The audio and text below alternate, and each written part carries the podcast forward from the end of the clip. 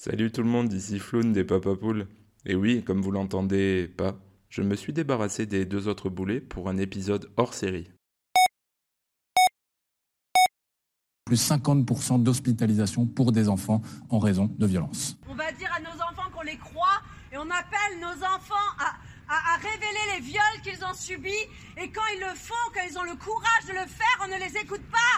Les enfants sont considérés comme des menteurs. Leurs parents ne vont rien. C'est inadmissible. Vous avez vu combien on est aujourd'hui? Et c'est tout le temps comme ça. À chaque fois qu'on parle des enfants, il n'y a personne.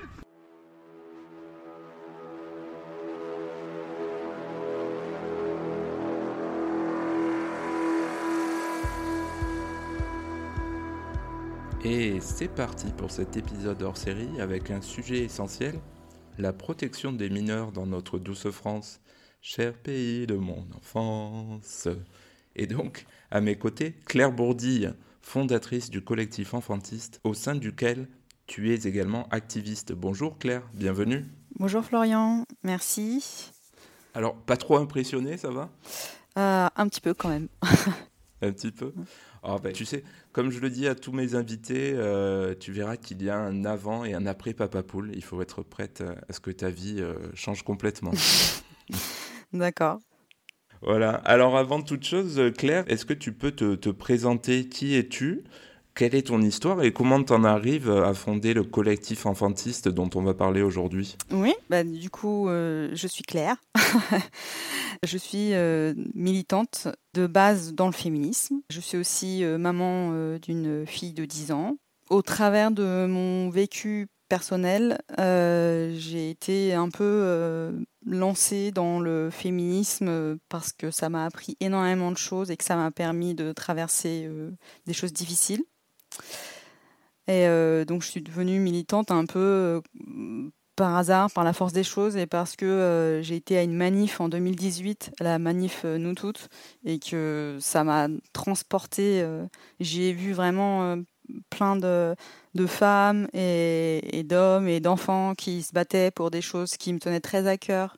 J'ai vu beaucoup de souffrance, euh, beaucoup d'humanité aussi. Et euh, ça m'a vraiment euh, accroché euh, à la vie et, et je suis devenue militante parce que finalement, au travers, enfin, des fois, on a un peu un a priori sur le militantisme, euh, mais c'est pas que des choses euh, violentes parce qu'on se fait une image, une fausse image du militantisme. C'est aussi beaucoup de solidarité et euh, ça permet vraiment de faire avancer la société et les droits des êtres humains. Et, euh, et donc, je suis devenue militante féministe au sein du collectif Nous Toutes.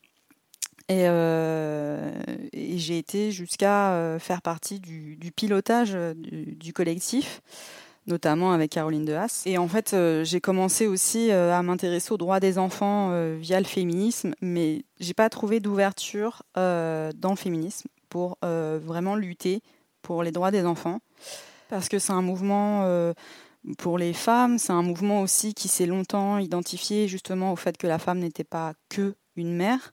Voilà, le sujet des enfants, il est important pour les féministes, mais c'est pas le point central, c'est pas le cœur de lutte, et du coup, on a un peu du mal à avancer sur ces questions-là. Je pense qu'il y a vraiment, euh, enfin, dans le féminisme, un travail à faire par rapport euh, aux violences faites aux enfants. Elle est en train de le faire, mais en fait, le- l'ampleur des violences est telle en France qu'il fallait, euh, qui, m'a paru important en tout cas, de monter finalement un collectif destiné uniquement aux violences faites aux enfants. J'ai donc quitté le collectif Nous Toutes et j'ai repris son mode de fonctionnement pour l'appliquer aux droits des enfants. Le modèle Nous Toutes fonctionne hyper bien parce que c'est un mouvement qui est mainstream, qui est assez euh, calme et posé et euh, qui vise à changer la société, mais à hauteur de la société. Donc euh, on, va être dans la pédagogie, dans la sensibilisation, également dans la dénonciation et les revendications, mais toujours de manière très réfléchie et très posée. Ce que j'ai découvert aussi, c'est que l'activisme pour euh, les droits des enfants en France n'existe quasiment pas. On a beaucoup de mouvements euh, comme l'écologie, l'antiracisme, euh, le féminisme, mais pour les enfants, mais il n'y a pas de mouvement à proprement parler. Il y a des militantes. Bah, il y a des militantes et des militants qui sont là et qui existent depuis, enfin, qui, luttent depuis beaucoup d'années, mais ils sont très isolés. Très isolés et peu visibilisés. Donc, il n'y avait pas de groupe comme ça, vraiment d'activistes dédiés à cette cause. Du coup, il y a une très très forte demande. En fait, la, société attend attendait ce, ce, mouvement et, le fait de pouvoir euh, lutter et dénoncer euh, toutes les violences que subissent les enfants qui aujourd'hui sont adultes et puis les enfants d'aujourd'hui qui subissent et les enfants de demain qui subiront. On va en parler plus en détail, euh, mais avant qu'on commence, j'avais prévu un petit icebreaker pour qu'on on se détende un peu avant de rentrer dans le vif du sujet. Est-ce que ça te va? Oui. Je l'ai préparé en fonction de ce que tu m'as dit hein, en préparant l'émission. Donc, euh, tu m'as dit que tu avais des passions et notamment la peinture abstraite, c'est ça? C'est ça, tout à fait. Alors, du coup, moi, je t'ai préparé un petit jeu très simple. Hein, c'est façon Burger Quiz que tu dois certainement connaître. Mhm. Ça sera du coup abstrait, concret ou les deux. Vassili Kadinsky m'a popularisé. Abstrait, concret ou les deux? On va les deux. Deuxième phrase. La politique française concernant la protection de l'enfance. C'est de l'abstrait, du concret ou les deux? Ah, bah oui, c'est de l'abstrait. Abstrait. Le collectif enfantiste, abstrait, concret ou les deux? Euh, Concret. Ouais. Euh, la DSA, Digital Services Act, comprenait la législation européenne pour contrôler les plateformes et, et leur contenu, notamment pour protéger les mineurs. Abstrait, concret ou les deux? Euh, Les deux. Les deux, ok, on va en parler aussi l'encadrement des influenceurs, pour ne pas dire les influx voleurs qui exposent leurs enfants sur les réseaux. Euh, cet encadrement, c'est abstrait, concret ou les deux? Les deux. Les deux. La loi visant l'interdiction des châtiments corporels, abstrait, concret ou les deux? Abstrait. Abstrait, ok. On va en parler aussi. C'était la dernière question. Donc merci beaucoup euh, Claire pour ce petit jeu hein, qui nous permet de briser la glace et de rentrer directement on va dire, dans le vif du sujet. Mhm. C'est parti.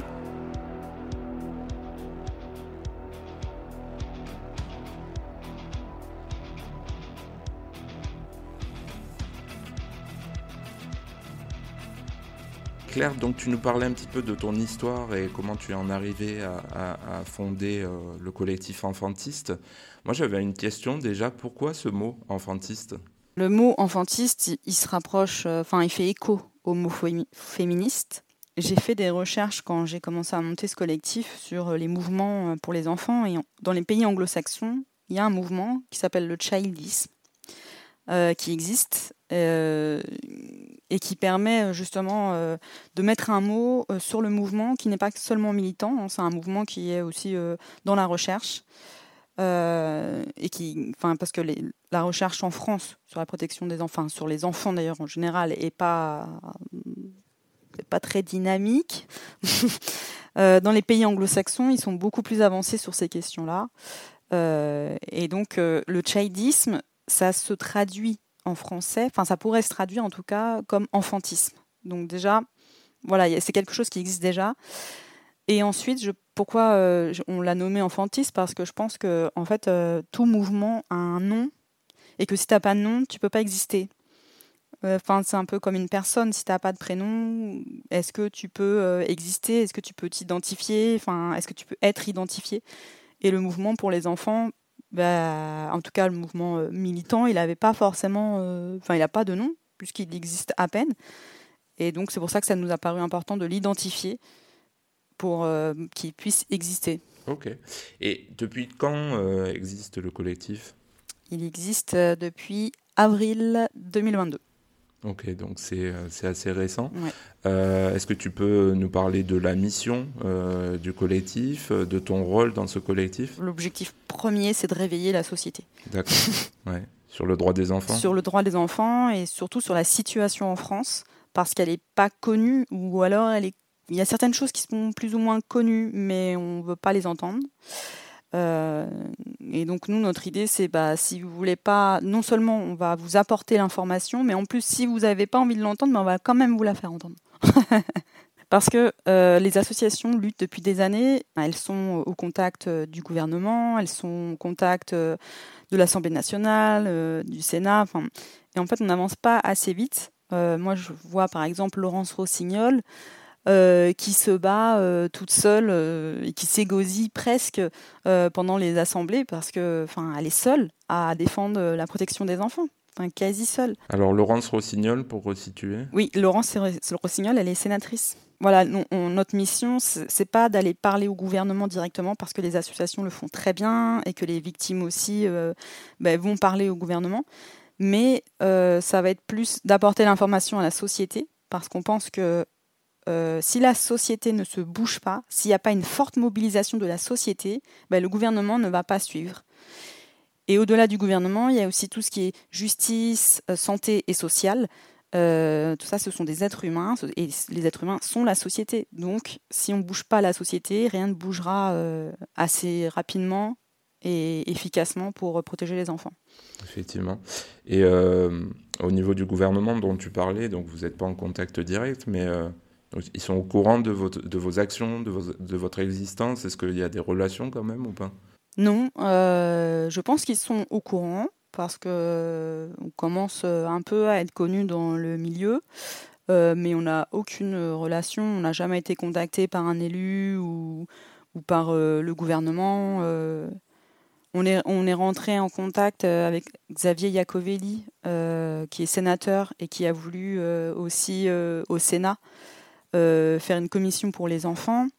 Et là, euh, ça a été rejeté. Et donc, euh, effectivement, on est rentré en contact avec lui. Mais à part ça, voilà. On n'a pas forcément. Et après, c'est pas notre objectif. Donc, nous, on n'a pas forcément. On n'a pas été vers eux non plus. Ok. Et, vos actions, comment, comment elles se manifestent quand, Comment ça se manifeste quand vous rentrez en action sur, sur un événement, par exemple? Ben, On a différents types d'actions. On peut avoir des actions euh, dans la rue, euh, où on va aller euh, interpeller le public, faire des mises en scène, des happenings, faire parler des victimes, faire des témoignages. on peut aller aussi soutenir des personnes, alors des personnes victimes ou par exemple des médecins qui passent au conseil de l'ordre des médecins pour avoir signalé un enfant en danger. Et on fait de l'affichage, on fait des collages dans la rue aussi. Et puis on est sur les réseaux sociaux où on essaye de sensibiliser. Ouais, ça me fait penser ce que tu dis, notamment l'affichage, le collage dans la rue, à une, à une invitée qu'on a eue précédemment. Je ne sais pas si tu avais écouté cet épisode euh, sur le féminisme qui avait réalisé du coup euh, sur Marseille, hein, puisque nous on est euh, proche de Marseille en tout cas. Des, elle avait réalisé un documentaire sur les collages féministes dans Marseille. D'accord.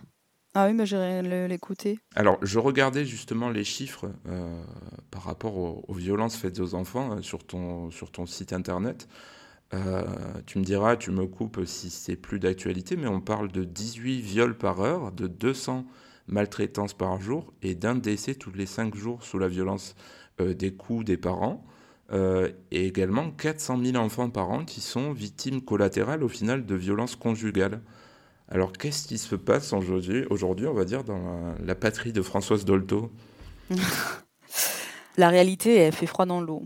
Euh, les enfants sont massivement victimes de violences.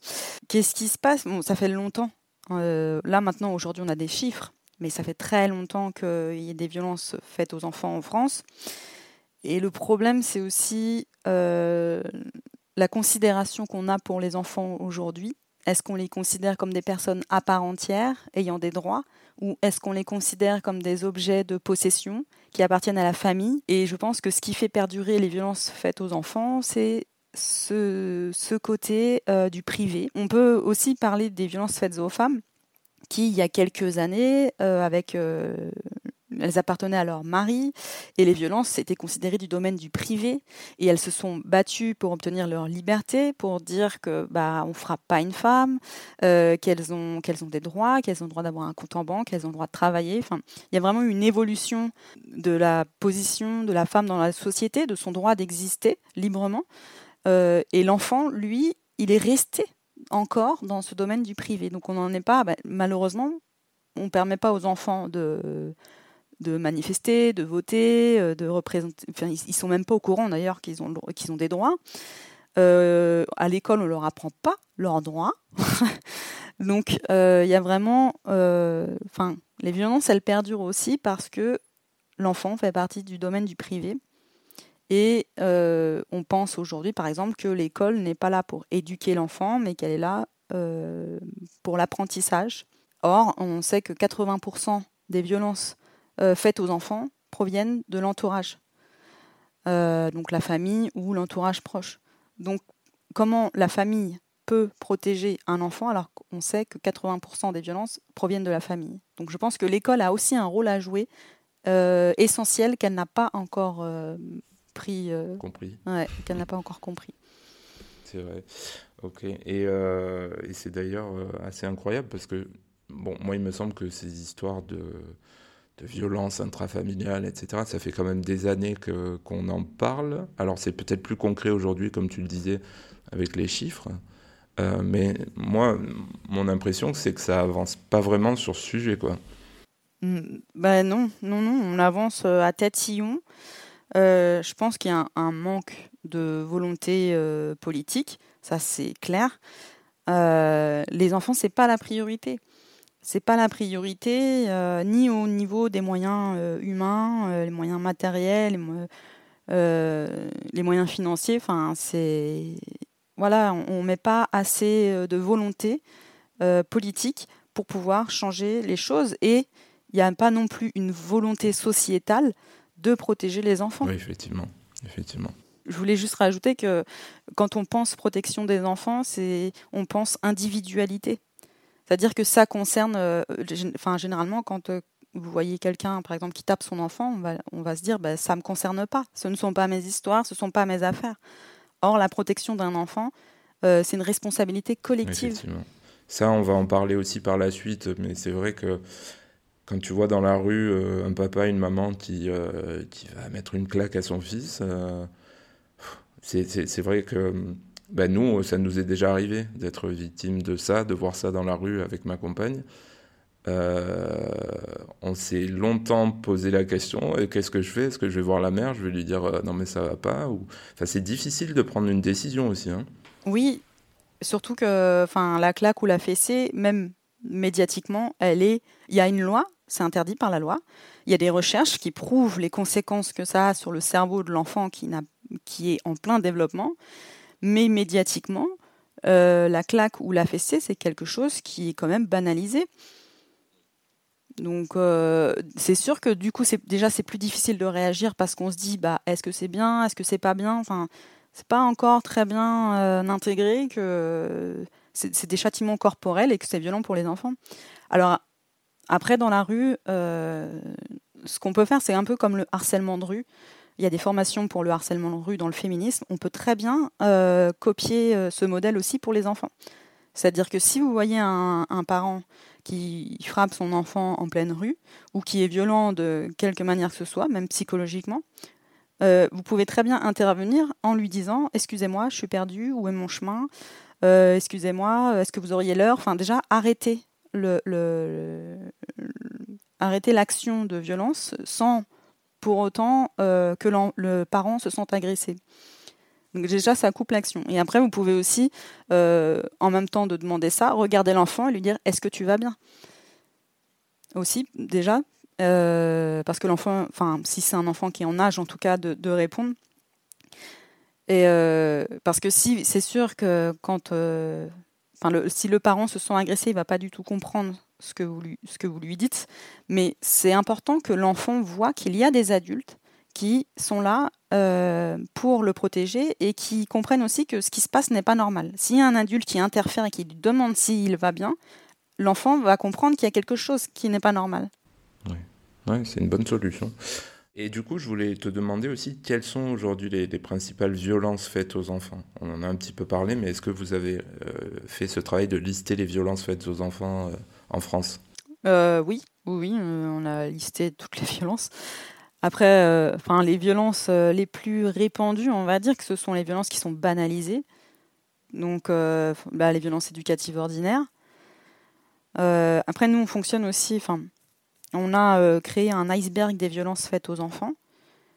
Euh, et on met en relation toutes les violences. Il n'y a pas une violence individuelle. Euh, il y a des violences qui vont être explicites et puis il y a des violences qui vont être implicites. mais tout fonctionne, tout fonctionne ensemble. C'est un, peu un cercle. par exemple, un enfant qui est victime de violences sexuelles, donc on va dire d'inceste, c'est pas un l'acte de l'agression sexuelle ou du viol, ce n'est pas un acte isolé. C'est pas quelque chose qui va arriver d'un coup comme ça. Euh, c'est euh, un continuum des violences. Ça veut dire que avant d'en arriver à cet acte-là d'agression ou de viol, il va y avoir tout un processus d'emprise psychologique, de menaces, de chantage, de secret, euh, d'où d'ailleurs le silence qui est derrière l'inceste. et donc les violences éducatives ordinaires, les violences psychologiques et même les violences parfois physiques vont contribuer à faire taire l'enfant et euh, à ce qu'ils subissent euh, des violences sexuelles. Donc, on ne peut pas se battre contre les violences sexuelles sans se battre contre les violences éducatives ordinaires parce que ça fonctionne ensemble.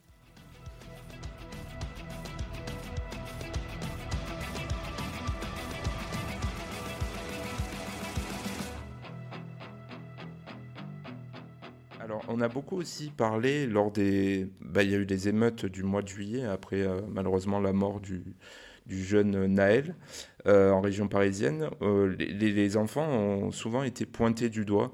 On se rappelle notamment du discours du préfet de l'Hérault hein, qui avait dit deux claques et au lit pour régler le problème. Alors la claque comme outil éducatif, on n'en parle pas assez. Est-ce que vous avez un avis sur ce sujet? Et, plus, plus globalement, en fait plus sérieusement, cette période-là des émeutes euh, suite à la mort de Naël, vous, vous êtes positionné par rapport à ça euh, Qu'est-ce que vous en avez retiré? Est-ce qu'il y a eu des actions mises en place suite à ça?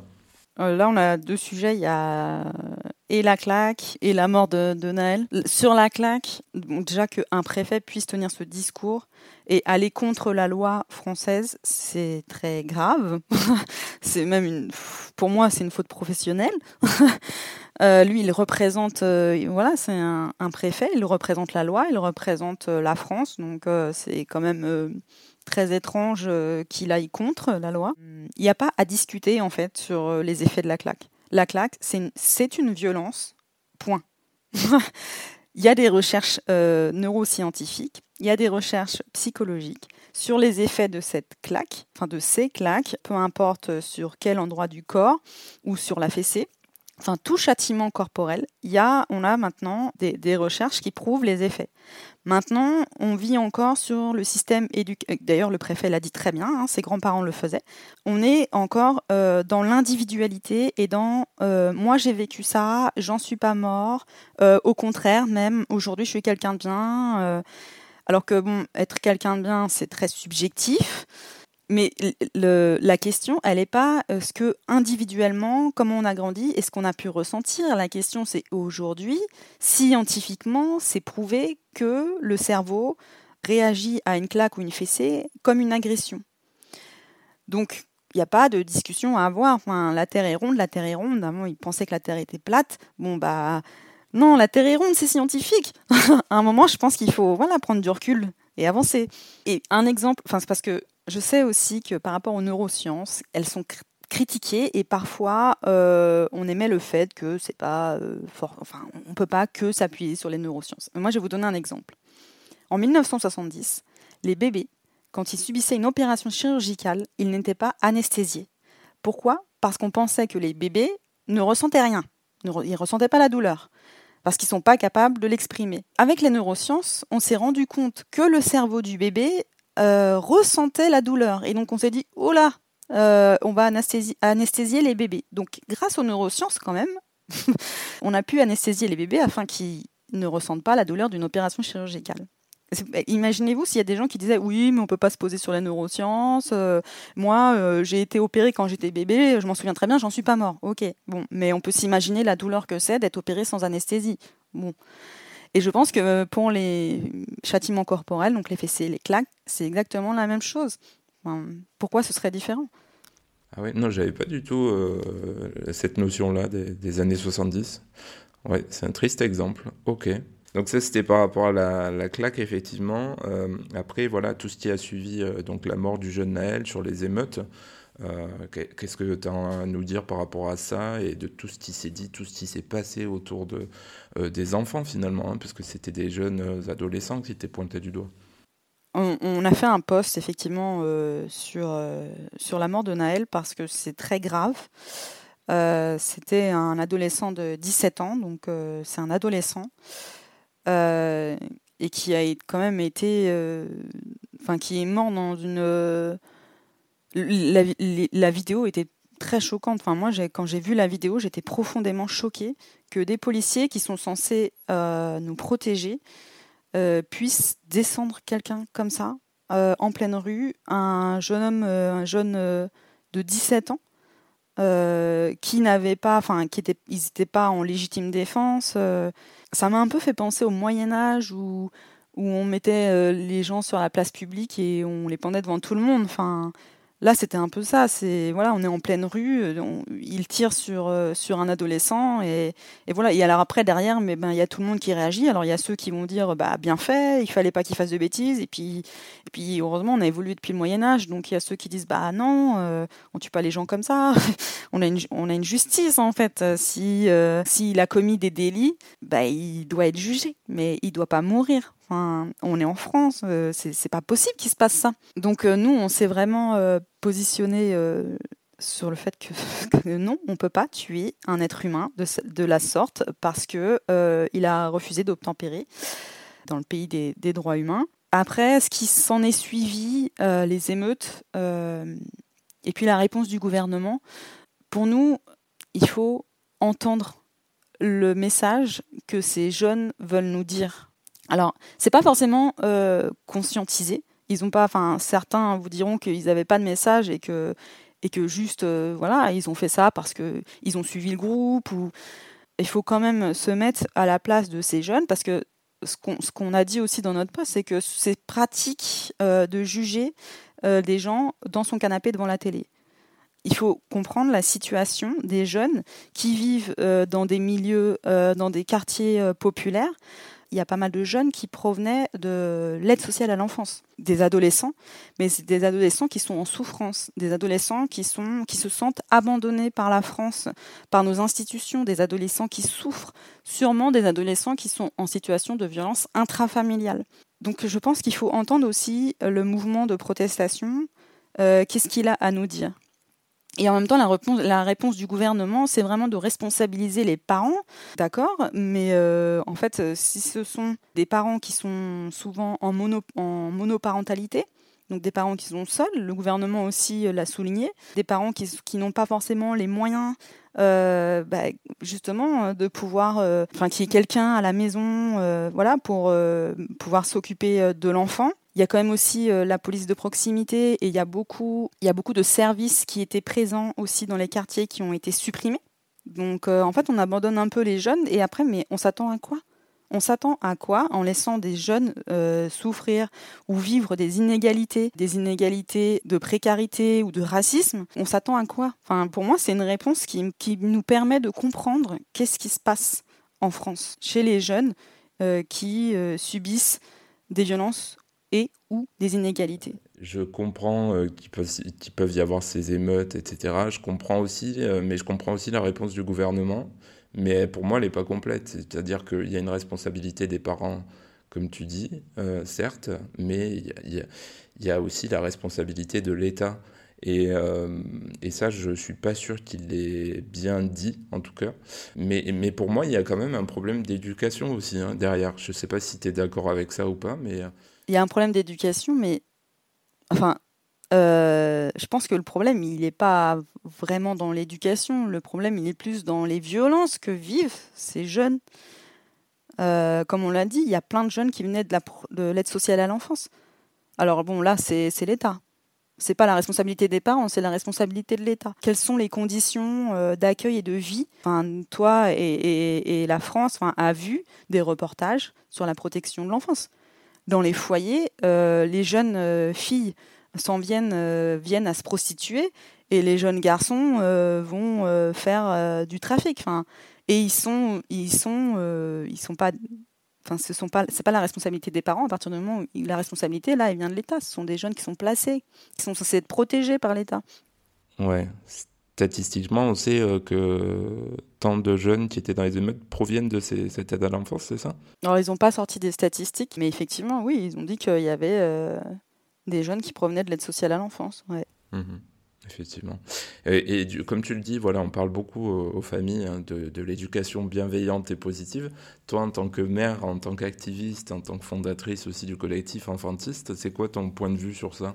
Bah, le problème, c'est euh, médiatiquement, euh, déjà, on, a l'impression que c'est une bataille entre. euh, voilà. euh, mais on joue beaucoup sur les mots, c'est-à-dire que l'éducation bienveillante extrême, c'est trop extrême, il faut rien faire aux enfants, il n'y a pas de limite et tout. L'éducation bienveillante, c'est pas ne pas mettre de limite aux enfants. Il y a une différence entre le laxisme, la négligence et l'éducation bienveillante et positive. Après, je pense que effectivement, chacun peut se faire sa propre opinion et, un peu ses propres euh, manières de fonctionner dans l'éducation positive.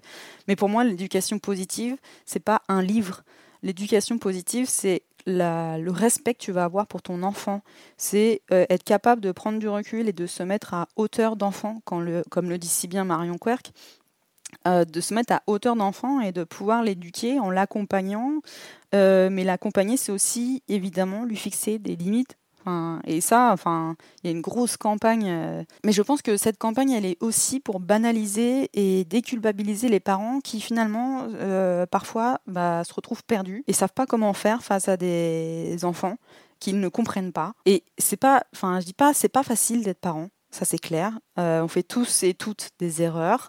Et je pense qu'on apprend à être parent en même temps que les enfants apprennent à grandir. Il faut être capable de prendre du recul, euh, de s'intéresser aussi aux recherches, parce que comprendre aussi comment fonctionne son enfant au niveau du cerveau et au niveau de son développement, c'est quand même important. Mais pour ça, il faut prendre le temps. Et dans une société euh, comme la nôtre, on n'a pas forcément le temps de s'intéresser à comment fonctionne son enfant. Donc on va plus se positionner sur comment fonctionne l'adulte et l'enfant doit suivre sur le mode de fonctionnement de l'adulte. Et en fait, on fonctionne un peu à l'envers parce que normalement, on devrait faire avec le fonctionnement de l'enfant parce que nous, on a des cerveaux qui sont construits, on est capable de prendre du recul, on est capable de, contrôler nos émotions. En théorie. Bah oui. Mais comme on a été éduqué comme ça, bah aujourd'hui le problème, enfin nous en tout cas au collectif, quand on fait des ateliers par exemple, on sensibilise beaucoup sur euh, euh, les violences faites aux enfants, euh, le système de domination des adultes sur les enfants. Mais à la fin de notre atelier, on va toujours faire un moment de connexion à l'enfant intérieur des adultes. Parce que les adultes euh, ont à l'intérieur d'eux des souffrances, ou en tout cas euh, des restes de leur enfance. Et on est complètement déconnecté de ce que nous, on a vécu enfant. Et ça, ça permet pas... En fait, euh, je pense que si on veut prendre soin de son enfant, si on veut l'éduquer dans la bienveillance, c'est-à-dire l'accompagner, pouvoir le comprendre, il faut d'abord se comprendre soi-même, comprendre ses propres blessures et, se connecter, finalement, apporter de la bienveillance à son propre enfant. Et, du coup, on fonctionne... En fait, on fonctionne pas... euh, ça peut pas aller parce qu'on fonctionne un peu à l'envers. On essaye d'apporter, et souvent on le voit dans les témoignages, hein, sur les réseaux sociaux, quand il y a un parent des fois qui nous envoie un témoignage parce qu'il est débordé, qui ne sait plus quoi faire, en fait on comprend que c'est un parent qui n'est pas capable euh, souvent euh, de, prendre soin de lui. Un parent qui n'est pas capable de se regarder lui-même et de se dire en fait là, moi je suis à bout, j'ai besoin d'un temps pour moi, j'ai besoin de souffler, j'ai besoin de comprendre qu'est-ce qui se passe. Il faut aussi savoir euh, voilà, s'aimer soi-même, euh, et prendre le temps de se reconnecter à son enfant intérieur, parce que les violences faites aux enfants euh, et les droits des enfants, ce sont les enfants actuels, mais ce sont aussi les enfants d'hier et qui aujourd'hui sont des adultes. C'est vrai. Donc connais-toi toi-même et tu connaîtras mieux les autres. Bah oui, je pense que si on se reconnecte, parce que, bah, il y a l'amnésie traumatique, il y a beaucoup d'adultes qui ont oublié leur enfance, qui se souviennent, qui sont coupés de leurs émotions parce qu'on les a aussi coupés de leurs émotions. Et du coup, ils se souviennent pas des enfants qu'ils étaient, de ce qu'ils ont ressenti. euh, donc, euh, ils peuvent pas, euh, du coup, se mettre à la place de l'enfant et se mettre à hauteur de l'enfant parce que eux-mêmes, en fait, sont déconnectés de leurs propres émotions. Et donc, vous faites, euh, tu disais, des ateliers par rapport à ça, c'est ça? Oui, on est parfois invité, surtout dans le mouvement féministe. Euh, on est invité à parler de l'adultisme et donc on fait des conférences ou des ateliers et, on finit euh, souvent par euh, parler de l'enfant intérieur. Et on remarque en fait ça fonctionne plutôt pas mal parce que il, se passe beaucoup de choses quand en fait on, on essaye enfin on a fait un atelier il y a pas longtemps là avec le collectif nous tous justement et on a fait une euh, pas une méditation, mais voilà, c'est une petite relaxation de connexion avec l'enfant intérieur. Enfin, c'est un peu de la sophrologie. Et c'était vachement intéressant parce qu'en fait, ça touche beaucoup les, ça touche beaucoup les gens qui sont aujourd'hui adultes. Et c'est des gens qui n'ont pas forcément d'enfants, mais qui s'intéressent aux inégalités, au, au système de domination. Et quand on les connecte à leur enfance, il se passe plein de choses. Et après, ils arrivent à comprendre. Et après, enfin, à la fin de ces ateliers, euh, il y a plein, plein de choses qui ressortent. Les gens nous, nous, nous livrent leurs témoignages, leur vécu. Enfin, c'est, c'est, beau. C'est vrai. Et donc, ces, euh, ces actions-là que vous menez, c'est, principalement quand vous êtes invité, hein, c'est ça? Oui. Par, par, des groupes, ok. Euh, vous faites ça sur Paris ou en France entière? Euh, non, là pour l'instant on l'a fait sur Paris parce que du coup euh, bah, c'est moi qui, qui le fais et que je suis en Ile-de-France. Comme on a un an et demi pour l'instant, voilà, on, est un peu, on est, voilà, on est très peu et on, essaye de gérer beaucoup de choses, mais, euh, mais si on pouvait le développer au national, oui, ce serait un objectif. Mm.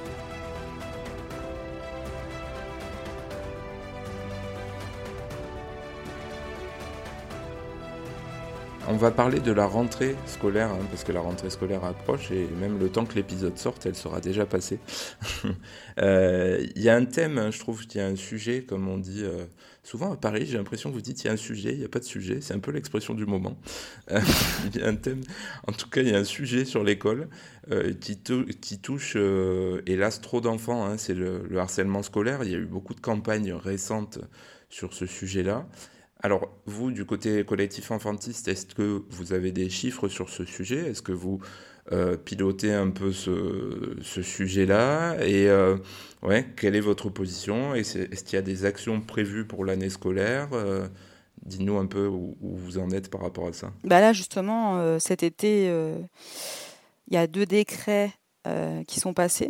Désormais, il va être possible que l'élève qui harcèle change d'établissement au lieu que ce soit la personne harcelée. C'est déplacer le problème, mais ça reste euh, quand même, euh, je trouve, effectivement une belle avancée. Mmh. Disons que voilà, c'est s'attaquer euh, au résultat du, problème, mais peut-être pas à la racine. C'est déplacer le problème parce que la personne, enfin, la changer d'établissement, c'est bien pour la personne qui est harcelée, mais si elle recontinue Si elle continue d'harceler une nouvelle personne, on va la changer d'établissement indéfiniment. Enfin, c'est pas, en tout cas, c'est pas une solution euh, qui peut durer sur la longueur. Voilà. Le deuxième, c'est la possibilité de sanction à l'encontre euh, de l'élève harceleur, même s'il fait partie d'un autre établissement. Ça, bouge tout doucement, encore une fois. Surtout euh, qu'il y a un million d'élèves par an victimes de harcèlement scolaire. Il y a 52% des enfants qui sont victimes de harcèlement qui n'en parlent pas. En ce moment, on parle beaucoup, beaucoup de harcèlement scolaire. Moi, ce que le collectif aussi essaye de mettre en avant, c'est qu'on ne parle pas assez du rapport entre le harcèlement scolaire et les violences intrafamiliales, encore une fois. J'avais été à une conférence aussi, et il y avait euh, une psychologue euh, de l'unité de victimologie euh, de l'hôpital Trousseau de Paris, qui, où ils prennent en charge justement les élèves qui ont fait des tentatives de suicide suite à des harcèlements. Euh, eh bien, elle nous expliquait que 80% de ces, euh, de élèves, euh, ils découvraient en tout cas qu'une grande majorité de, de, ces élèves avaient été victimes de violences intrafamiliales également.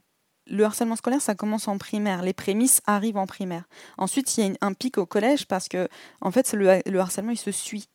Mais les prémices arrivent en primaire. Et en primaire, en fait, les enfants, ils ne font un peu que recopier euh, ce qu'ils voient.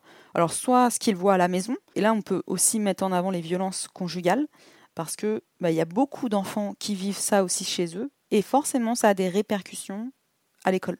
Il y a les violences euh, intrafamiliales directement sur l'enfant. Il y a aussi euh, bah, ce que les enfants voient euh, à la télé. Ça peut être aussi ce que les enfants voient. Enfin, un enfant qui est surexposé aux écrans, un enfant qui est surexposé aux jeux vidéo. Enfin, derrière le harcèlement scolaire, derrière la personne harcelée et derrière la personne qui est harceleur, il se passe quelque chose qu'il faut comprendre aussi et qu'il faut aller chercher.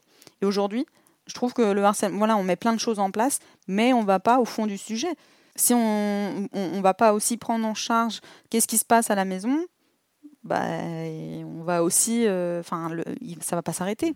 Mais là, on va te répondre, évidemment, si je prends, si je me fais l'avocat du diable et que je, je, suis sûr que je peux parler à la place du gouvernement. C'est la place, euh, enfin cette place-là, elle est privée, comme tu dis, et euh, c'est du ressort des, des, familles en fait.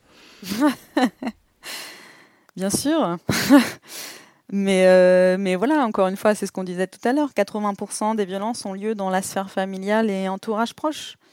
Donc je pense qu'à un moment, il va falloir ouvrir les yeux et arrêter ce discours-là parce qu'il fonctionne pas. En plus, enfin, pour les violences faites aux femmes, on en est sorti. Euh, mais c'est pas les enfants qui vont aller te dire euh, bah faudrait peut-être faire quelque chose parce qu'on est victime de violences, les gars là. Du coup, en tant que collectif enfantiste, euh, est-ce que vous faites des actions sur le harcèlement scolaire ou est-ce que vous avez prévu d'en faire? En fait, là, on va faire une campagne de collage devant les écoles pour la rentrée. Et, donc, entre septembre et novembre, on va fortement sensibiliser sur tous les types de violences, mais notamment sur le harcèlement scolaire. Ok, par l'intermédiaire de collage, justement? Oui, d'affichage, de collage, euh, et de distribution aussi de flyers, euh, où on va aller vraiment parler euh, aux jeunes, aux adultes. On aura aussi des flyers qui seront adaptés alors, pour les ados, pour les enfants, pour les adultes. Et on va essayer d'aller parler aux gens, en fait. On est un collectif de militants, donc on n'y va pas par quatre chemins. C'est comme quand je te dis la claque, la fessée, c'est violent, point. le harcèlement tue, point. Voilà, donc on va pas, voilà, nous notre affichage ça va être ça, ça va pas, euh, ça va être ça, enfin ça va être le harcèlement tue. Euh. Bon, vous allez pas cramer des écoles, des choses comme ça. Non, on n'est pas, est, on un collectif euh, de genre. Je ne dis pas que la violence, malheureusement parfois, enfin voilà, les féministes, elles ont posé des bombes pour avoir le droit de vote. Donc, euh, je ne suis pas pour la violence. Euh, je pense que ça ne résout euh, pas les situations. Mais malheureusement, des fois, la violence fait bouger les choses.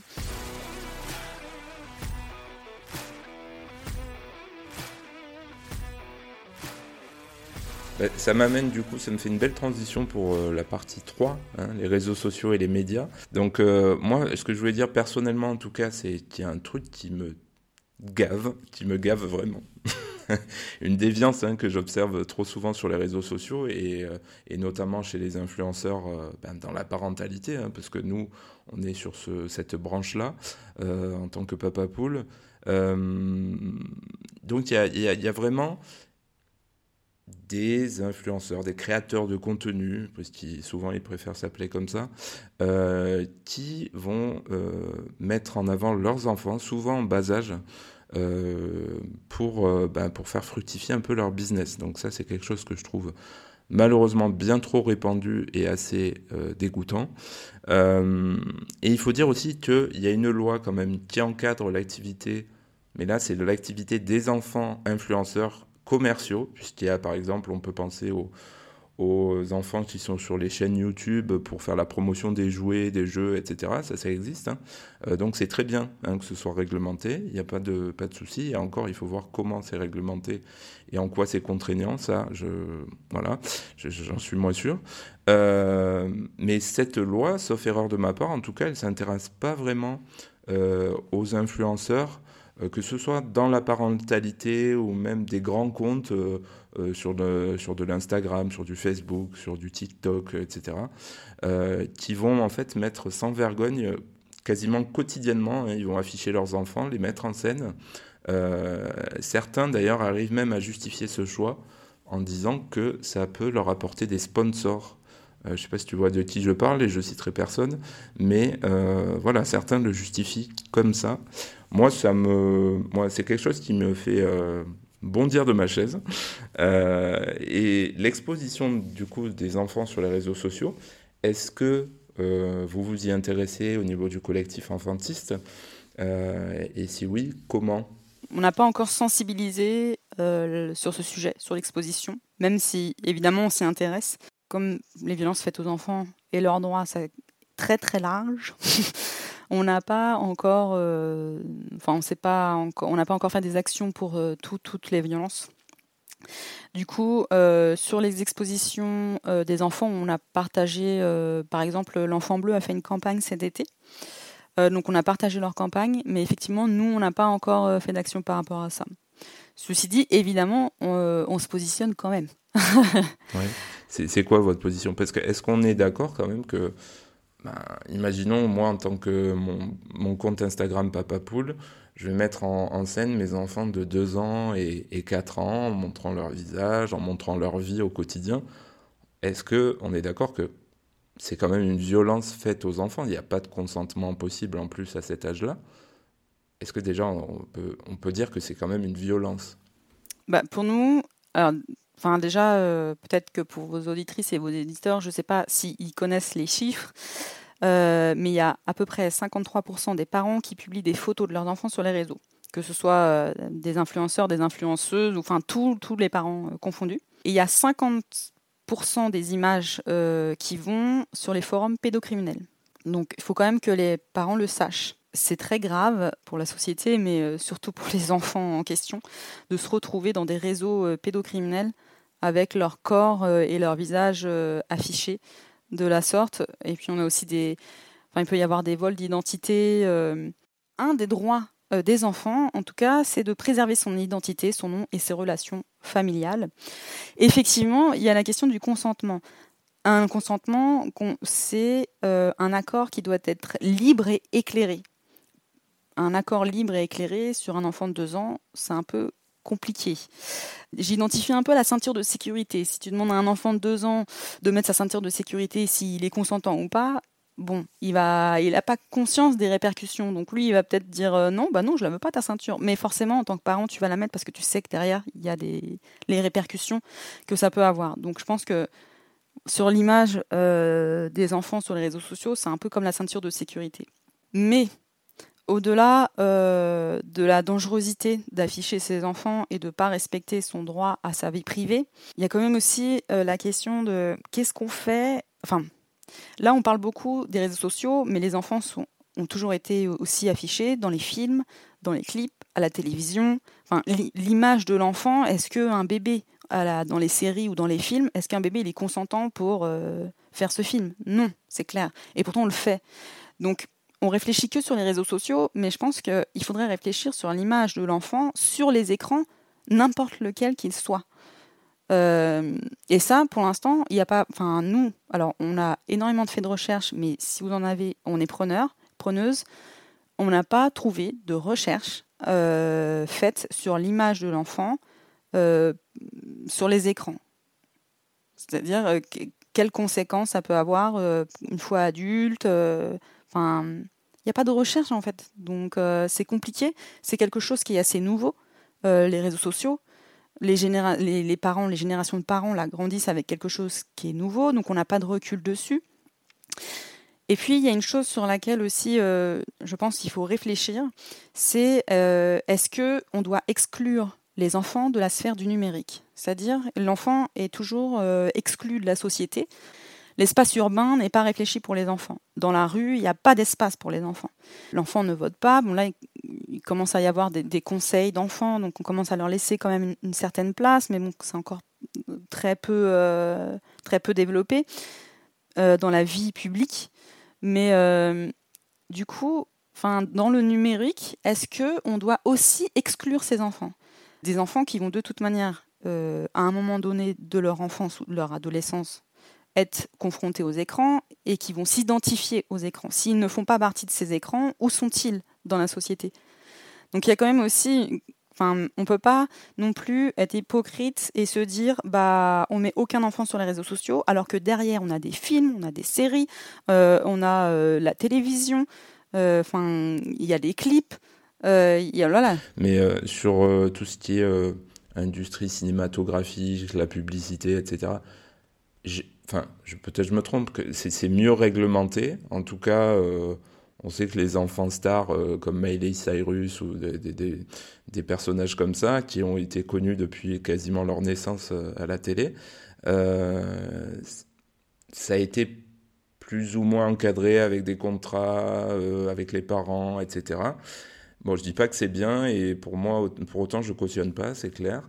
Euh, je ferai jamais ça à mon enfant, par exemple, mais euh, j'ai l'impression que c'est pas du tout réglementé sur les réseaux sociaux, et ça l'est pas du tout de toute façon. Euh, et c'est pour ça que je parle principalement des réseaux. euh, moi j'ai l'impression qu'il y a beaucoup d'abus parce qu'on peut se permettre un peu n'importe quoi sur ces réseaux-là. Oui, euh, y a là il y a une loi qui est en cours justement pour réglementer un peu, euh, on appelle ça le sharenting. Je ne sais pas si je le dis bien d'ailleurs, le sharenting, sharenting. Le sharenting. sharenting. Mais il y a une loi qui est en train de, qui est en train justement d'être de passer donc ça, c'est bien justement pour améliorer la réglementation, mais forcément, euh, comme le numérique, c'est nouveau, et ben, c'est comme le cyberharcèlement. En fait, on s'adapte, on apprend, on s'adapte. Donc forcément, oui, il manque une réglementation sur les réseaux sociaux. C'est compliqué, mais c'est pareil, euh, quand on voit la pédopornographie en ligne, comment on va réglementer ça alors qu'on n'est pas capable, même en étant réglementé, de gérer euh, la pédopornographie? Donc même si on réglemente, euh, ça va pas suffire. Je pense qu'il faut aussi que les et c'est pour ça d'ailleurs qu'avec le collectif on parle à la société. Je pense qu'il faut que la société se rende compte des risques euh, qu'il y a à exposer les enfants, mais sur les réseaux sociaux. Mais j'aimerais dire quand même aussi que c'est comme euh, dire à une femme tu sors pas en jupe parce que tu vas te faire violer en fait, normalement, enfin, je trouve qu'on cible encore une fois beaucoup les parents, mais il faut quand même se dire que le problème, c'est le fait qu'il y a des pédocriminels qui vont reprendre la photo de l'enfant et qui vont euh, la publier sur des réseaux. Euh, voilà, la, la faute, c'est pas le parent. En vrai, enfin, on, se concentre sur le parent qui publie l'enfant, mais attention à pas aussi tout mélanger. Dans la justice française, on parle de discernement de l'enfant. C'est-à-dire qu'un enfant, par exemple, par le juge aux affaires familiales, il est écouté vers les 12 ans. Ils estiment que c'est à peu près l'âge de discernement. Euh, quand on parle de violence, un enfant de 4 ans est tout à fait en capacité euh, d'exprimer qu'il a vécu des violences. mais si on parle de consentement, effectivement, mais il y a des âges en fait où si on se dit que la loi française n'écoute pas les enfants avant 12 ans, je vois pas pourquoi on irait chercher un consentement libre et éclairé chez un enfant de moins de 12 ans. La majorité numérique, c'est 15 ans. Bon. Mais après, voilà, c'est vrai qu'il y a quand même la réflexion de se dire comment on fait justement pour gérer les droits des enfants, leurs droits à l'image, leurs leur, droits à la vie privée, euh, leur consentement libre et éclairé, et en même temps comment ne pas les exclure d'une sphère, qu'elle soit voilà, qu'elle soit numérique, euh, urbaine, euh, voilà. Et ça, moi j'ai pas de réponse, tu vois, finalement à t'apporter là-dessus. je réfléchis fortement Et, j'aimerais bien qu'il y ait des recherches vraiment d'experts sur le sujet, par contre. Je trouve que ça manque euh, et qu'on a besoin de ça pour avancer. C'est peut-être en cours, là, je sais pas, mais c'est vrai que l'enfant bleu travaille bien sur ça. Après, euh, les recherches scientifiques, en tout cas, j'en connais pas. Mais par contre, ce que je tenais à te dire, oui, c'est. Il y a un sujet. ouais, ouais, il y a un sujet. Euh, qu'on a d'ailleurs dénoncé, euh, c'est que le gouvernement nous fait des choses. Euh, par exemple, a mis en ligne un site qui s'appelle jeprotègemonenfant.gouv.fr. Et donc, ça aide les parents à voir comment on peut protéger les enfants des écrans, de la pornographie, etc. Et quand tu vas sur ce site, alors avant c'était sur la page d'accueil, ils ont changé, maintenant il faut faire un clic. Mais si tu fais un clic et tu arrives sur la page écran, et là, tu as une petite fille de dos d'environ 4-5 ans en maillot de bain sur le site je protège mon enfant.gouv.fr. Donc on a alerté le gouvernement en leur disant, enfin, c'est un peu, il y a un problème. Euh, même si elle est de dos, ça reste un enfant en maillot de bain qui risque de se retrouver sur les réseaux pédocriminels. Ah ouais. Ah non, mais ça... ok. Bon. je me disais, il fallait que, que j'en parle. Tu parlais de Marion Querc tout à l'heure que, bah, que j'ai découvert il n'y a pas si longtemps sur les réseaux aussi. Elle vit en Suède, c'est ça? Euh, Elle vit en Suède, oui. oui, oui. Ouais, où le mm. droit des enfants semble quand même bien plus développé que, que chez nous, en tout cas. Ouais. Euh, et, je l'ai découverte parce qu'en fait, euh, elle a mis en avant une vidéo d'une, influenceuse que je connaissais pas non plus, qui en fait on va dire, euh, parle de fessées, de douche froide pour les enfants, dans une vidéo plutôt assez controversée, puisqu'elle aurait été coupée, euh, etc. Mais elle tourne en tout cas en boucle sur les réseaux. Elle a été dénoncée par euh, Andrea Bécon, si je me trompe pas. Andrea Bescon. Bescon, pardon. Mm, mm. Euh, voilà. Et tu as vu ça? Tu as vu ce contenu? Qu'est-ce que tu en penses? Oui, ben, l'influenceuse a répondu à Marion euh, Querc sur sa, sous sa vidéo. Euh, du coup, j'ai répondu. Euh, Enfin, le collectif euh, a répondu aussi euh, à cette personne. Euh, en fait, euh, c'est une personne qui a beaucoup, beaucoup euh, de d'abonnés, qui est très suivie, et je pense que euh, peut-être qu'elle a mal mesuré euh, sa responsabilité euh, quant aux paroles qu'elle peut avoir sur euh, les enfants et sur leur protection et que son discours n'est pas du tout normal à partir du moment où ce sont des faits qui sont interdits par la loi. Au-delà de son discours à elle, il y a aussi euh, ce- cet homme qui l'interviewe, euh, qui lui pose la question. Déjà, on se demande pourquoi on pose une question. euh, est-ce que toi tu donnes des fessées? Enfin, Oui, c'est sorti de nulle part un peu. Bien, Tu pourrais dire, est-ce que toi, tu as déjà tué quelqu'un? Enfin, Je sais pas. C'est bizarre comme question. Pourquoi on pose cette question-là, en fait? Moi, je trouve que c'est, un... c'est... on a l'impression que c'est aussi euh, très malvenu et pour créer aussi une polémique derrière. Forcément, on sait très bien que derrière, il va y avoir des répercussions.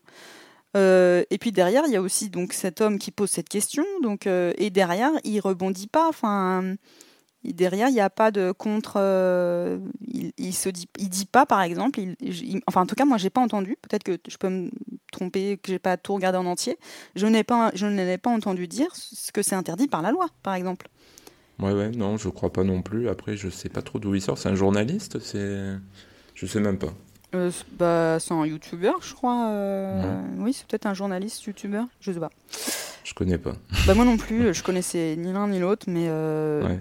mais voilà, j'ai regardé la vidéo. Alors j'ai pas regardé que la vidéo de Marion Querc, j'avais déjà vu euh, sur YouTube avant la vidéo en entier, pas montée, mais le discours reste quand même celui. et alors elle a fait un condensé, mais ça reste quand même un discours qui qui, qui est très qui, n'est pas normal en fait. Surtout euh, publiquement euh, devant des millions de personnes. Enfin, quand on sait qu'il y a deux enfants- 200 enfants maltraités par jour, mais en fait, il faut bien se dire que les gens qui maltraitent leurs enfants, qui les frappent, euh, qui leur donnent des douches froides tous les jours, ils attendent que ça. euh, des gens qui disent oui, mais c'est pas grave. Enfin, ou alors euh, oui, mais ça peut arriver. Oui, mais si l'enfant il est en colère, ou enfin, voilà, il peut. Et, en fait, ça les déculpabilise et ça, finalement, ça les autorise. Ils se disent bah moi, je peux frapper mon enfant, c'est normal. Je peux lui donner des douches froides, c'est normal. En fait, il y a une responsabilité. C'est comme le préfet qui dit euh, de claquer au lit. Enfin, pour lui, pour lui, c'est peut-être juste une expression, mais pour les autres, et on le voit très bien sur les réseaux sociaux, dans les commentaires, les gens disent bah oui, on- a vu des gens qui disaient moi je frappe mon enfant et, et, et- merci de dire que, que c'est de l'éducation. Enfin, les gens ils comprennent pas. euh, enfin, si, si vraiment le préfet par exemple il voulait parler d'une expression.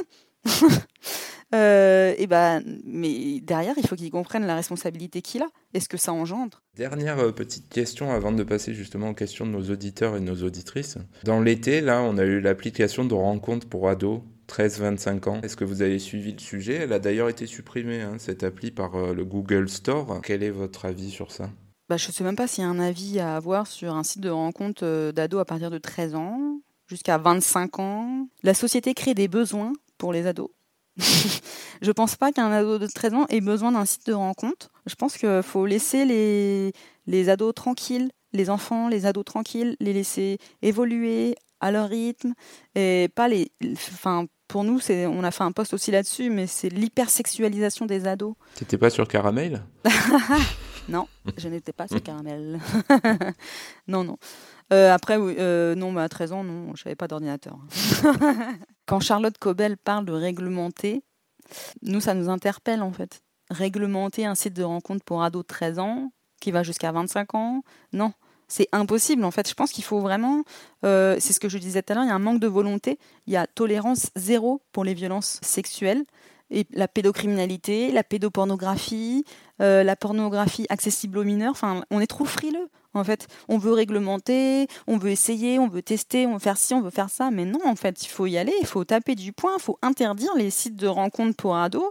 La France ne met pas en œuvre les moyens nécessaires pour pouvoir stopper toute euh, cette euh, pédocriminalité, cette pédopornographie, la, porno- la pornographie accessible aux mineurs et tout ça. On n'y va pas, on n'y va pas franco, il n'y a pas les moyens, et c'est pas possible qu'on continue comme ça. vous vous rendez compte des conséquences que ça a sur les mineurs? Tu parlais des pays anglo-saxons euh, au début. Euh, on peut parler aussi de la Suède, un petit peu des pays, des pays scandinaves aussi, euh, qui sont peut-être et même sûrement plus en avance que la France sur ces sujets. Est-ce qu'il y a des pays comme ça à suivre en exemple sur la politique du droit des enfants, tout simplement? Oui, mais après, je pense qu'on peut piocher dans plusieurs pays parce qu'il y a différents il y a différents thèmes, il y a différentes. Euh, par rapport à la Suède, euh, force, enfin, effectivement, par rapport aux violences éducatives ordinaires, euh, je pense qu'on peut très bien aller sur leur modèle. Quand la loi anti-VO est sortie, enfin la loi qu'on appelle la loi anti-fessé, est sortie en France, elle a été très peu visibilisée. Par exemple, en Suède, bah, il y avait des messages sur les bouteilles de lait. Enfin, ils ont beaucoup, beaucoup rendu visible cette loi et elle a permis d'être euh, intégrée par la société beaucoup plus rapidement que nous.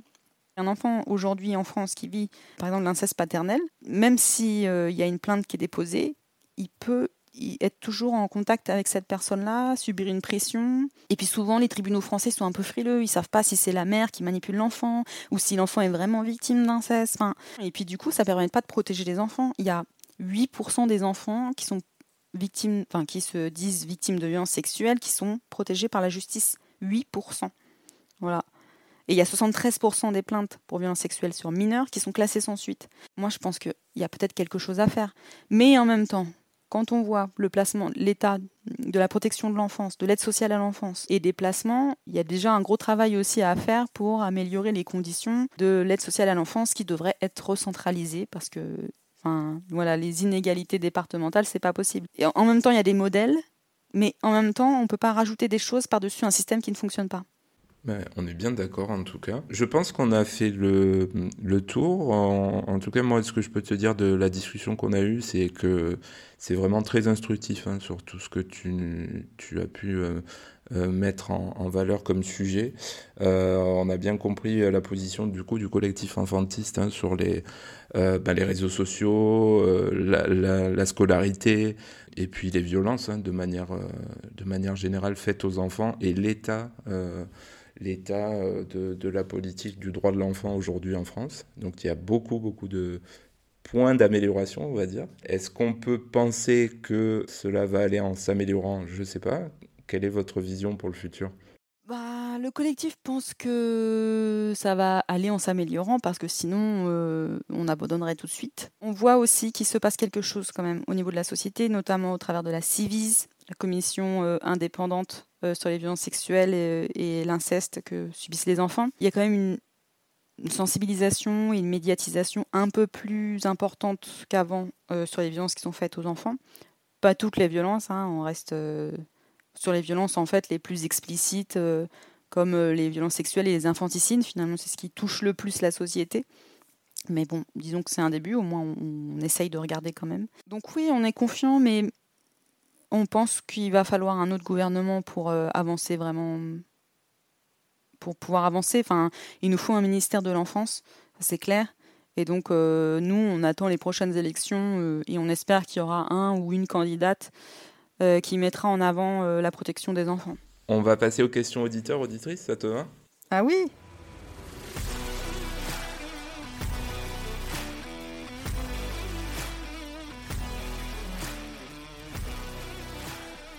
vous remercie déjà, vous, l'ensemble des auditeurs, des auditrices, pour euh, bah, ce sujet euh, qui semble vous intéresser et vos questions sur ce sujet. J'ai Vincent, mon collègue, euh, donc Papa Poule, pardon, qui me demande est-ce qu'il y a des techniques pour faire en sorte qu'un enfant harcelé à l'école ou au collège en parle et ne s'enferme pas dans un mutisme? Déjà, faut faut que le lien, il faut que l'enfant puisse avoir un lien de confiance avec une personne adulte ou un ami, ce qui n'est pas tout le temps évident, mais je pense que il ne faut pas mettre la pression à l'enfant et euh, on peut lui faire comprendre que si l'enfant n'a pas envie de se confier à nous, il peut se confier à quelqu'un d'autre et que ce n'est pas un problème.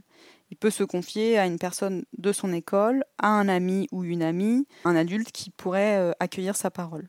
Il faut comprendre aussi que enfin, l'enfant, il est dans un système. Le harcèlement, c'est aussi un système d'emprise. C'est un enfant qui, est, qui vit dans la peur. Donc euh, l'emprise, elle se déconstruit aussi. Ça dépend de l'âge de l'enfant, mais c'est aussi c'est important de sensibiliser les enfants dès le plus jeune âge au harcèlement pour qu'ils sachent ce que c'est. C'est important que l'enfant connaisse ses droits aussi, pour qu'il sache que bah, c'est interdit par la loi euh, et qu'il a des droits et qu'il a le droit d'étudier en toute sécurité. Euh, donc déjà, un enfant sensibilisé, c'est peut-être un enfant qui arrivera à, parler. Comment tu le sensibilises justement?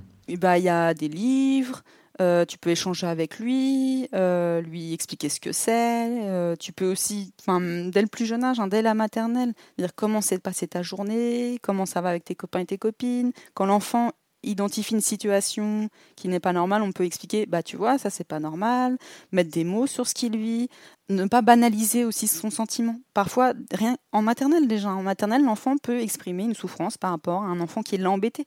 Et souvent, les, parents ils vont dire, oh mais c'est pas grave, t'inquiète pas, vous allez faire la paix. En fait, pour un enfant de 3 ans ou 4 ans, bah si, en fait, c'est ça peut être grave et c'est et c'est ok en fait, et c'est ok. Et je pense que euh, enfin moi y compris, forcément, nous on a notre regard d'adulte, donc souvent les enfants ils ont plein de problèmes avec leurs copains copines, et donc souvent on dit c'est pas grave, demain tu vas faire la paix, euh, ça va passer, ça arrive à tout le monde. Et en fait, je crois qu'il faut pas banaliser les émotions et les sentiments des enfants. Ce qui permet, en tout cas, quand il leur arrive des choses plus graves, parce que le harcèlement c'est ça va c'est petit à petit, hein, c'est ça arrive pas d'un coup comme ça, euh, du harcèlement. Euh, donc il faut vraiment être à l'écoute et faire comprendre à notre enfant qu'on est en capacité d'écoute euh, et de comprendre ses émotions, même si nous, en tant qu'adultes, on ne les comprend pas forcément. Oui, il faut se mettre à hauteur d'enfant. C'est ça. Mais et dès la maternelle.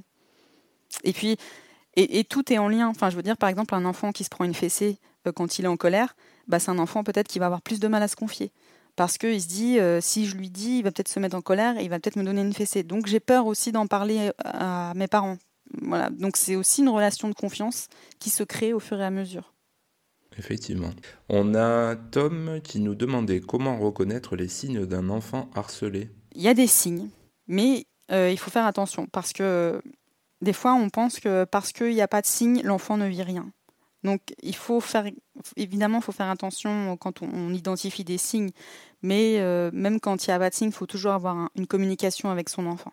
Je pense que c'est vraiment le meilleur moyen de savoir euh, s'il euh, y a une situation de harcèlement ou pas, c'est de communiquer avec son enfant et de passer du temps avec lui.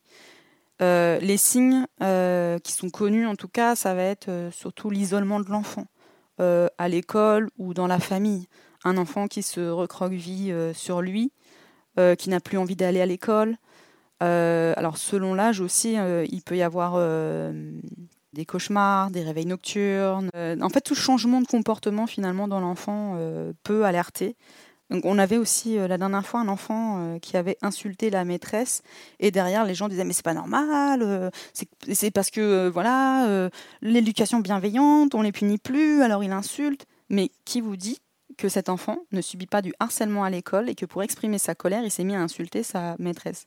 En fait, toute situation qui n'est qui semble euh, au début on peut se mettre en colère parce qu'on dit que l'enfant est mal éduqué ou que et attention attention attention c'est-à-dire que si un enfant fait quelque chose euh, c'est pas forcément qu'il est mal éduqué ou qu'il fait n'importe quoi d'un coup c'est pour ça qu'il faut communiquer à savoir pourquoi l'enfant fait cette bêtise pourquoi l'enfant s'est mis en colère un enfant qui va faire une colère d'un coup, ça peut être un enfant qui est victime de harcèlement. Enfin, il y a plein, plein, plein, plein de signes. Je pense que. En fait, c'est révélateur euh, de sa vie euh, dans la sphère privée. Et puis, c'est la partie. Euh, nous, on voit la partie immergée de l'iceberg, comme tu disais. Oui, c'est comme les violences intrafamiliales. Un enfant qui vit des violences à la maison, il va être super bon à l'école. Parce qu'en fait, l'école, il se sent en sécurité. Et souvent, on se dit qu'un enfant qui est super bon à l'école, c'est un enfant heureux. Moi qui étais nul à l'école, euh, ça veut dire ça veut dire qu'à la maison tout allait bien. bah, déjà, euh, non, tu n'étais pas nul.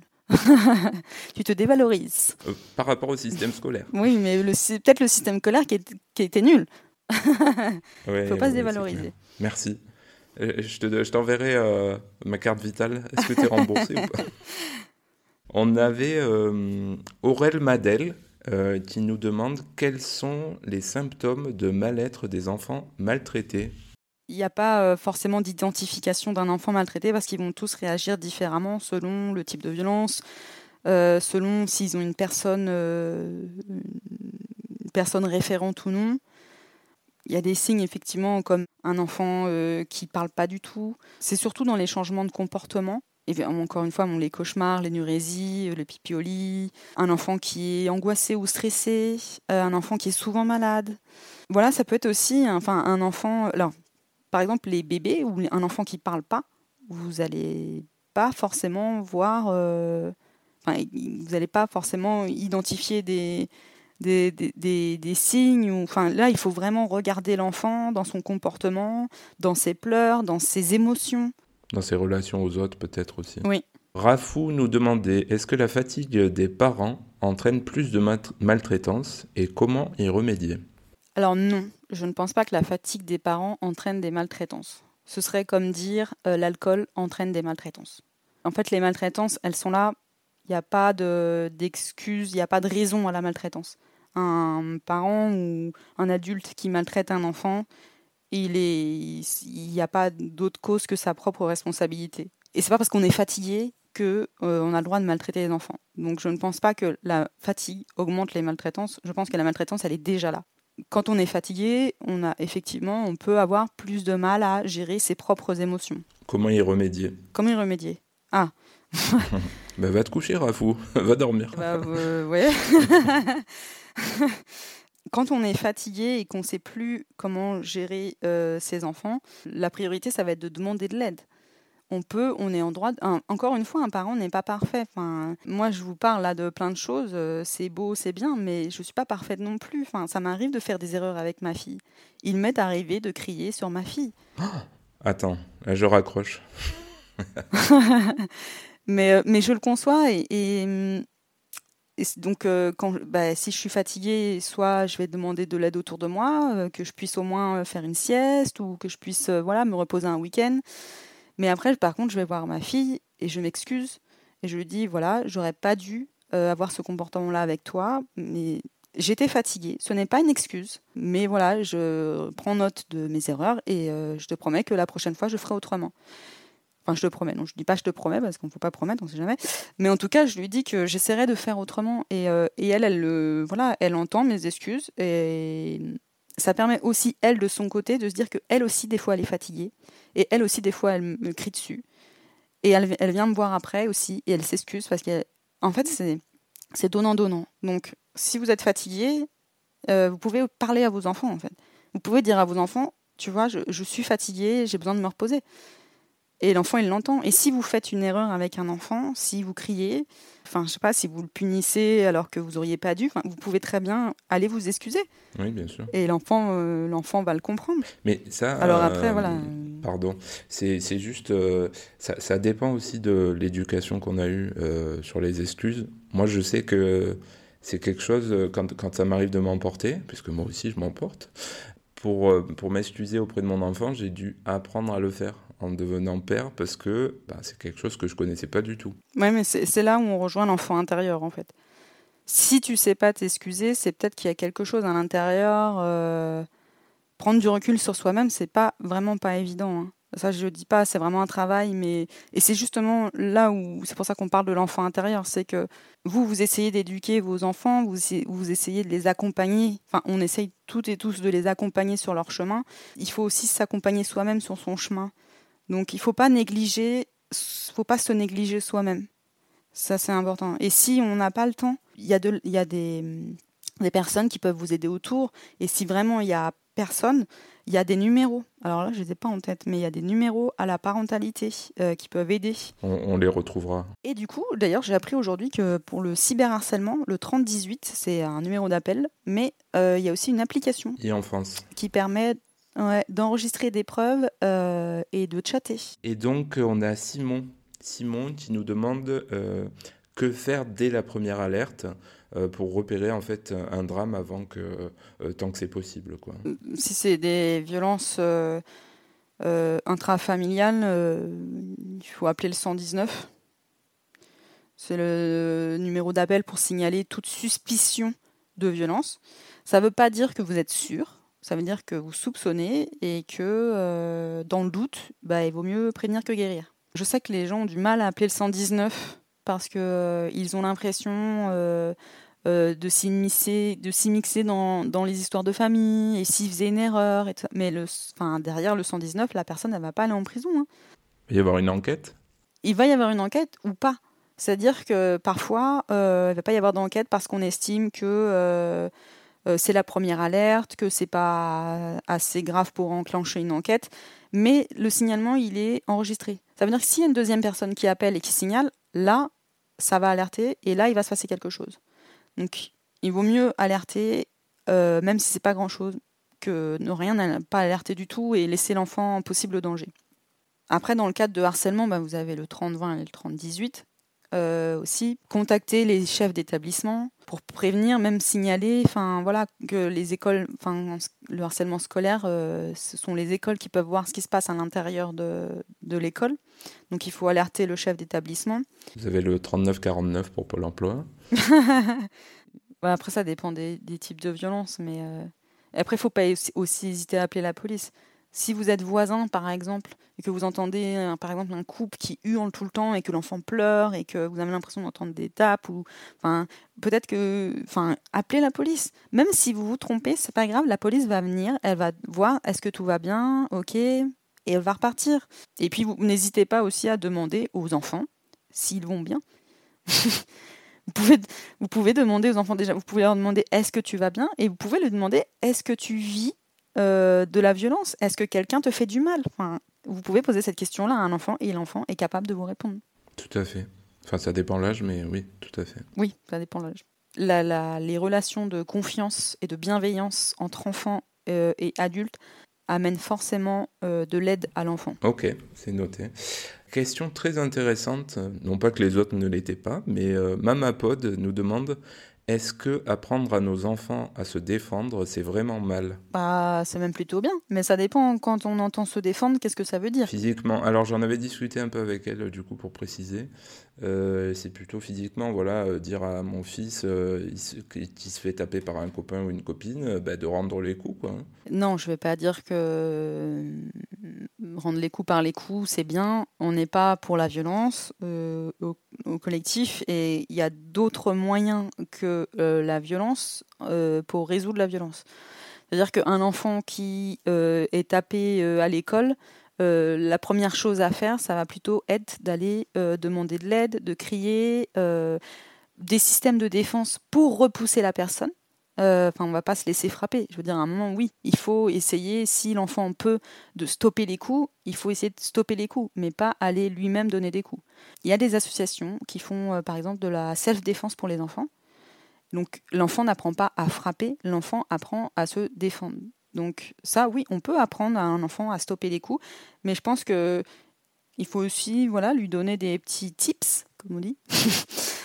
Et voilà, euh, euh, tu cries, tu appelles à l'aide, euh, tu en parles autour de toi, tu te fais un petit groupe d'amis et vous vous protégez entre vous. Enfin, il y a plein de, mais enfin dire si on tape, tu tapes, c'est pas une solution parce qu'en en fait c'est l'effet inverse.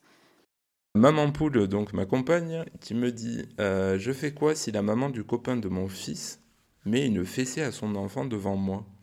Bah, je pense que vous pouvez. Euh, alors, pas bah, pareil, tu vois, pas dans l'attaque, parce que tu vas la braquer et il n'y aura pas de conversation. Euh, pas dans le jugement. je pense qu'il faut rentrer dans la discussion, la pédagogie. On peut très bien lui demander mais est-ce que tu vas bien? Parce que. Enfin c'est quand même euh, la, réaction, elle est quand même euh, pas normale. Donc, euh, vous pouvez demander à la personne si elle va bien, est-ce qu'elle a besoin d'aide. Vous pouvez lui expliquer, enfin, les dernières recherches de l'effet.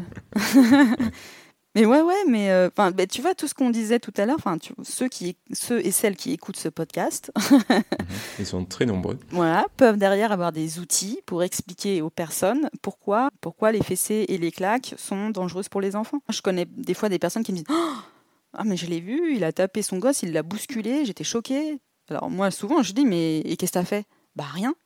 Bah, bah tu, je sais pas, appelle le 119, signale-le. euh. Ah mais non, tu te rends, mais non, je vais pas faire ça. Et oui, mais parce qu'on n'est pas éduqué, euh, comme tu le disais, euh, on n'est pas éduqué à ça. hein. Enfin, généralement, après, il y a des personnes qui sauront comment réagir.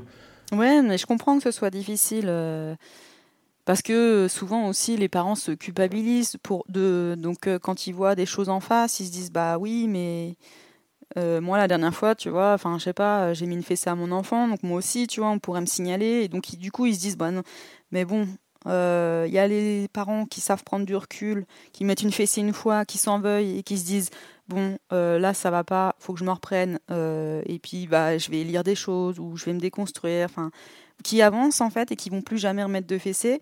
Et puis euh, bah, il y a des, des parents euh, qui vont mettre des fessées tous les jours ou qui vont taper leurs enfants, qui vont leur donner des douches froides, euh, enfin qui vont les dénigrer euh, tous les jours, enfin Effectivement.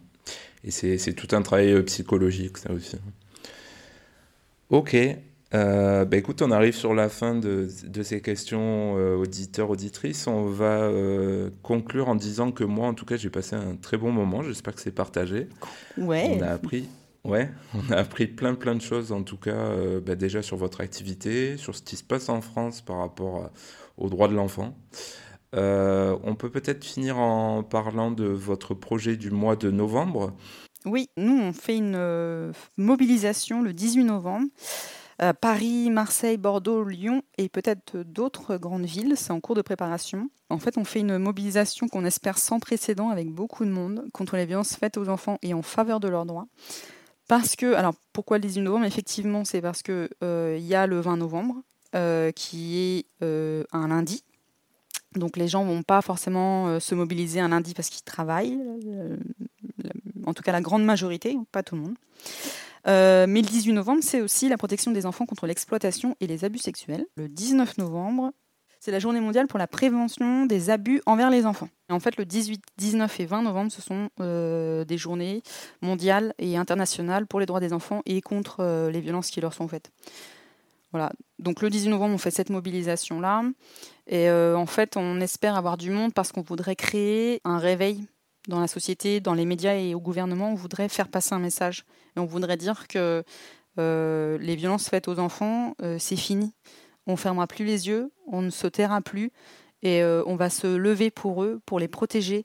Et vraiment, vraiment, on espère que toute la société va nous rejoindre parce que nous, en tant qu'adultes, on ne peut pas laisser faire ça. On ne peut pas laisser des enfants de 0 à 18 ans euh, continuer à souffrir comme ils, le font, à, subir des violences inouïes, euh, même, je dirais inhumaines, en- envers des enfants qui ont que nous, en fait, qui ont que les adultes pour pouvoir les protéger. C'est notre rôle, c'est notre responsabilité, et c'est une responsabilité collective et pas qu'individuelle. Ce n'est pas que les parents, c'est toute une société euh, et toutes les sphères de la société. Et je pense que vraiment, vraiment, vraiment, on a toutes et tous euh, une responsabilité et on peut toutes et tous agir. Donc euh, le 18 novembre, il faut vraiment créer un sursaut en France et se dire que bah, voilà, les violences envers les enfants, c'est fini, on se bouge. Ok, super. Bah écoute, j'espère que ce sera suivi. En tout cas, nous, on relayera à notre euh, modeste niveau. Et, là, vous êtes en plein dans les préparatifs, du coup? Oui, on est en plein dans les préparatifs parce que de septembre à novembre, en fait, bah, vous allez nous retrouver dans la rue parce qu'on va venir vous parler, vous sensibiliser, on va parler de tous les sujets, on va faire des actions. Euh, voilà, on va essayer de rendre visibles euh, toutes les violences qui sont faites aux enfants, de vous faire connaître les chiffres parce que souvent ça c'est très très peu connu. Un 18 enfants violés par heure, ça c'est vraiment le chiffre. euh, c'est 2 à 3 enfants par classe de CM2 victimes d'inceste. Euh, je sais pas si vous avez des enfants, mais quand vous dites dans la classe, voilà, moi ma fille elle rentre en CM2, je me dis qu'il y a 2 à 3 enfants dans sa classe qui sont ou qui ont été victimes d'inceste. Enfin, c'est terrible. Juste une dernière chose sur la vidéo que j'ai partagée, votre vidéo YouTube du lancement du collectif. On te voit euh, dire que ben, c'est toujours pareil pour les enfants, il n'y a jamais personne ou il n'y a jamais des guns, comme, dit- comme on dirait à Marseille. Est-ce que c'est toujours le cas aujourd'hui ou pas? Vous avez vu combien on est aujourd'hui? Et c'est tout le temps comme ça À chaque fois qu'on parle des enfants, il y a personne Oui, c'est toujours le cas. Quand on fait des rassemblements ou des actions euh, ou des manifestations d'ailleurs, il n'y a hum, pas grand monde. Après, c'est aussi parce que l'information, elle n'arrive pas aux personnes. C'est-à-dire que même les médias, on a du mal à les mobiliser sur ces questions-là. Et donc, euh, si chaque sphère de la société ne se bouge pas, on va pas avancer. Mais voilà, les féministes, c'était comme ça. Hein. Elles ont commencé, elles étaient 20 dans leur rassemblement, maintenant elles sont 100 000 dans la rue. Surtout qu'aujourd'hui, on est quand même dans une société où on s'inquiète pour le futur de la planète. Il faut quand même se dire que qui va faire le futur de la planète C'est nos enfants. Si on ne sait pas nous-mêmes protéger nos propres enfants, je me demande comment nos propres enfants vont protéger la planète. C'est sur cette belle parole, je crois qu'on peut. Alors celle-là, elle est parfaite. Hein, qu'on peut conclure. on peut conclure cet épisode. Merci beaucoup. Donc Claire Bourdi, hein, tu es la fondatrice du collectif enfantiste. Merci beaucoup d'être venu au micro de Papa Poule. Bah merci, merci à toi Florian euh, pour l'accueil et la bonne humeur.